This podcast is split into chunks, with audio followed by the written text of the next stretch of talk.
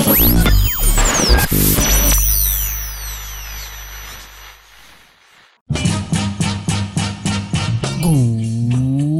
morning everybody Soyez les bienvenus dans l'émission du Zizi Sexuel, car comme promis, je vous ai préparé une petite chronique sexo. Petite, car actuellement j'ai un petit peu de mal à tout gérer entre le boulot, Marmottine et Michel et les podcasts. Ah, ça sent le déclin, les amis.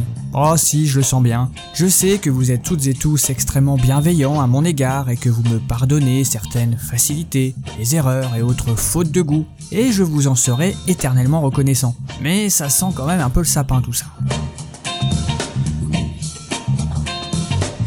La rubrique du mercredi a connu ses moments de grâce, et pour terminer en beauté, je tente quelque chose.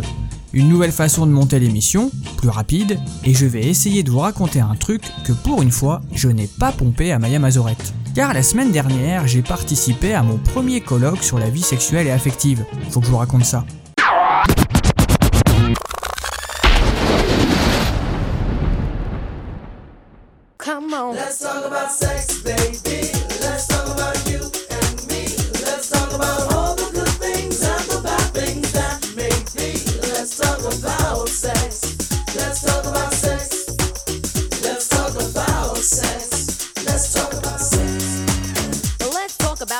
Ce colloque a été organisé par ma chère collègue la baronne de Samoury, aidée de quelques mais solides petits bras. Évidemment, comme nous travaillons dans le domaine tendance de l'autisme, ça a parlé un peu de cul, un peu d'amour et surtout d'autisme et de handicap. Je n'ai pas personnellement beaucoup d'expérience en institution sur les problématiques de zizi pampan entre personnes en situation de handicap ou avec des troubles psy. Ce qui, en y pensant, après dix ans de carrière, me questionne un peu. À mon autre boulot, où l'on reçoit des ados et des jeunes adultes en thérapie avec toutes sortes de problèmes psy ou de souffrances, mes collègues thérapeutes ne rapportent pas ou peu de questions des jeunes sur la découverte de leur sexualité. Peut-être n'ont-ils rien à en dire, peut-être que les jeunes ne leur parlent pas, ou tout simplement que je n'écoute pas ce qu'ils racontent parce que globalement ça ne m'intéresse pas. C'est aussi une possibilité. Non, je plaisante, dès que ça parle de cul, je suis étonnamment extrêmement attentif. C'est un peu surprenant car je suis entouré de psychanalystes et Freud disait que tout est sexuel. Bon, dit comme ça, ça ne veut pas dire grand chose, mais quand même, on aborde peu en équipe les questionnements des ados concernant la vie sexuelle et affective. Même quand on parle de la question du genre, je trouve que la majorité de mes collègues n'ont pas l'air d'y paner grand chose. Plus étonnant, on a eu pour la première fois depuis que je bosse dans ce lieu de consultation, une demande d'une jeune, née fille, mais qui se présente comme un jeune homme. Pour le dire autrement, c'est le premier jeune qui pose dès l'inscription au centre la question de son identité de genre en 10 ans de carrière. C'est ouf, non? Dans cette partie de mon boulot, soit on parle de maltraitance sexuelle, d'enfants abusés ou agressés qui sont orientés pour parler de leur traumatisme, ce qui, cela dit en passant, est une énorme connerie des professionnels qui les accompagnent. C'est souvent une connerie car tous les adultes qui entourent ces pauvres gamins sont obsédés par le traumatisme et ne pensent plus qu'à ça. Pas facile pour les enfants de se reconstruire autrement quand tout le monde se focalise sur votre traumatisme et filtre tous vos comportements à la lumière de l'abus. Avec les meilleures intentions du monde en plus. Je vous passe les comportements sexuels problématiques et la prostitution des gamins et des gamines dans les institutions voisines. Ah, c'est véritablement dramatique. Mais pour revenir à ce colloque, il faut saluer l'initiative de parler de sexualité, de sensualité, d'amour et de handicap. Vous, vous êtes à la pointe de la modernité, mais en 2021, la personne en situation de handicap n'a pas exactement la même liberté pour jouer avec son corps, seul ou avec celui des autres. Pourtant, la santé sexuelle est un thème international défendu par l'OMS. À la fois, on peut se féliciter de penser la sexualité comme faisant partie d'un ensemble de choses qui participent au bien-être de tous et pour tous. Mais on peut aussi interroger l'hypermédicalisation de tout, dont le sexe, que sous-entend l'association des mots santé et sexuel. Cela étant dit, si on pense la sexualité comme un thème de santé en 2021, le sujet semble encore hyper tabou, en particulier en institution pour personnes handicapées et même pour les personnes âgées. Je ne vais pas vous refaire le colloque, vous avez qu'à venir. Mais j'ai quand même deux anecdotes assez significatives. L'un des intervenants raconte, à la pause clope, c'est là que tout se passe, que lorsqu'il a informé sa direction de sa participation au colloque, elle s'est littéralement liquéfiée. Comme s'il y avait un impensable en tant que soignant à parler de sexualité publiquement. Comme si ce n'était pas faisable. Parler de cul comme un indicible. Il explique que sa directrice s'est enfoncée. Oh là là non. Elle ne s'est rien enfoncé dedans elle, je vous rassure. Elle s'est tassée dans son gros fauteuil de cuir, peut-être pour essayer de s'effacer face à cette information, somme toute assez banale,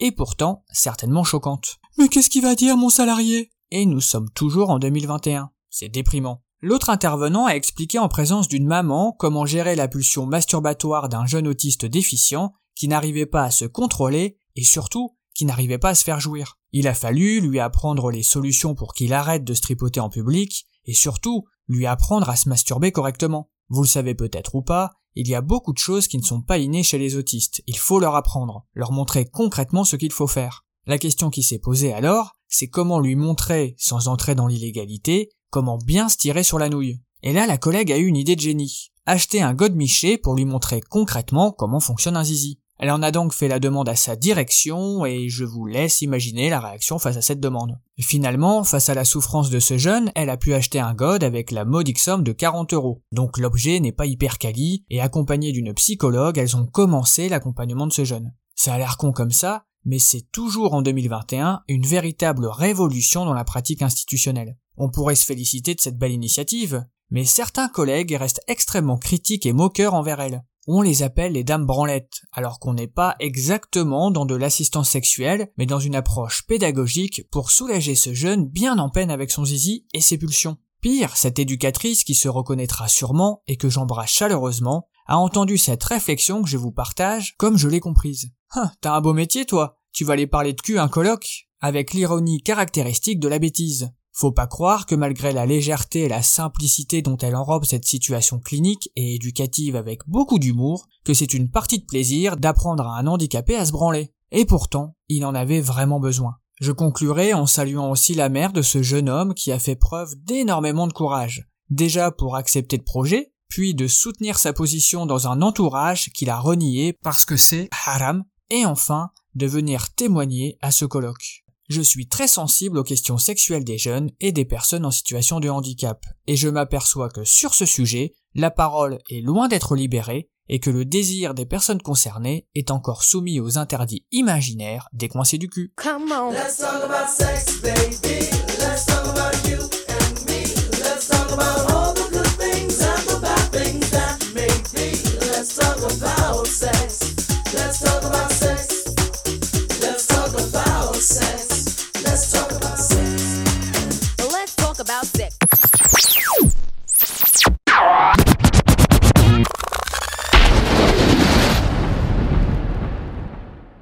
Et parce que je sais que vous aimez bien la musique, je vous mets quand même une petite chanson. More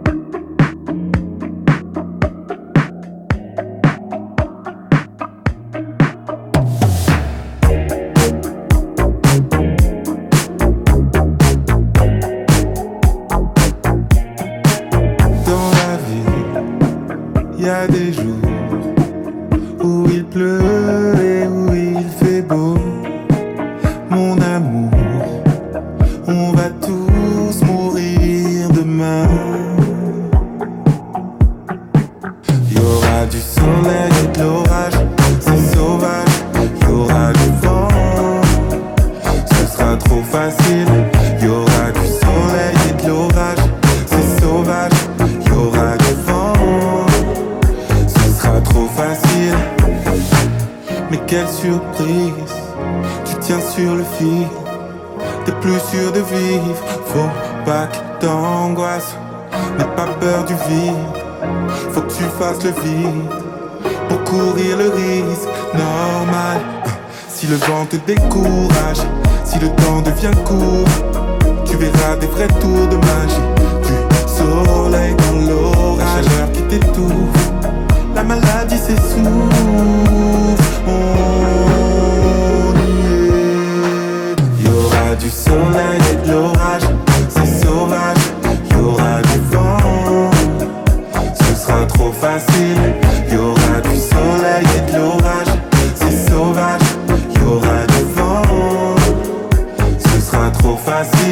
Qu'il faut que tu évites,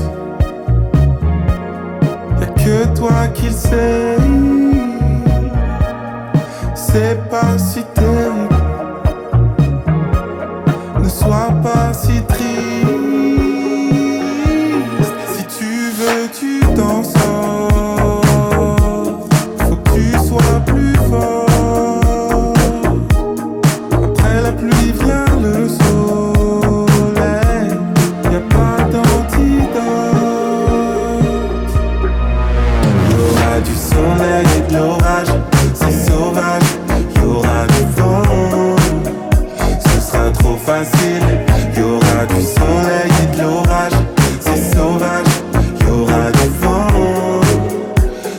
trop facile dans la vie. Y a des jours où il pleut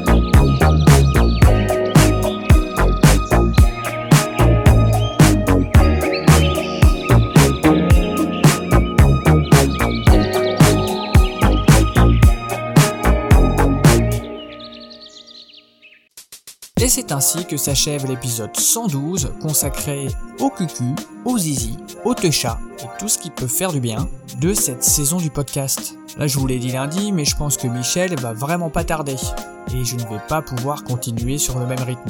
Je suis déjà en train de réfléchir à ce que je vais faire pour la rentrée. Ah, je ne pense pas que je vais lâcher le morceau comme ça. En tout cas, cette chronique m'a permis d'apprendre beaucoup de choses et de m'ouvrir encore un peu plus à ces questions de la sexualité grâce à Maya Mazorette, que je vous invite à lire si vous êtes curieux, et dans les échanges que ça a pu susciter avec les uns les autres. Ah, je peux vous le dire maintenant, travailler avec la baronne de Samoury, qui à 9h du matin est en train de parler masturbation avec un IME au téléphone, c'est formateur. Oh oui, c'est formateur. Mais je crois qu'il est encore important de militer sur ces questions en 2021, malheureusement. Après, chacun fait bien ce qu'il veut, à la fois dans son militantisme et dans sa chambre à coucher. Ce qui est sûr, c'est que normalement on se retrouve vendredi, j'espère avoir le temps de faire quelque chose, rien n'est moins sûr, et bien sûr, je vous embrasse.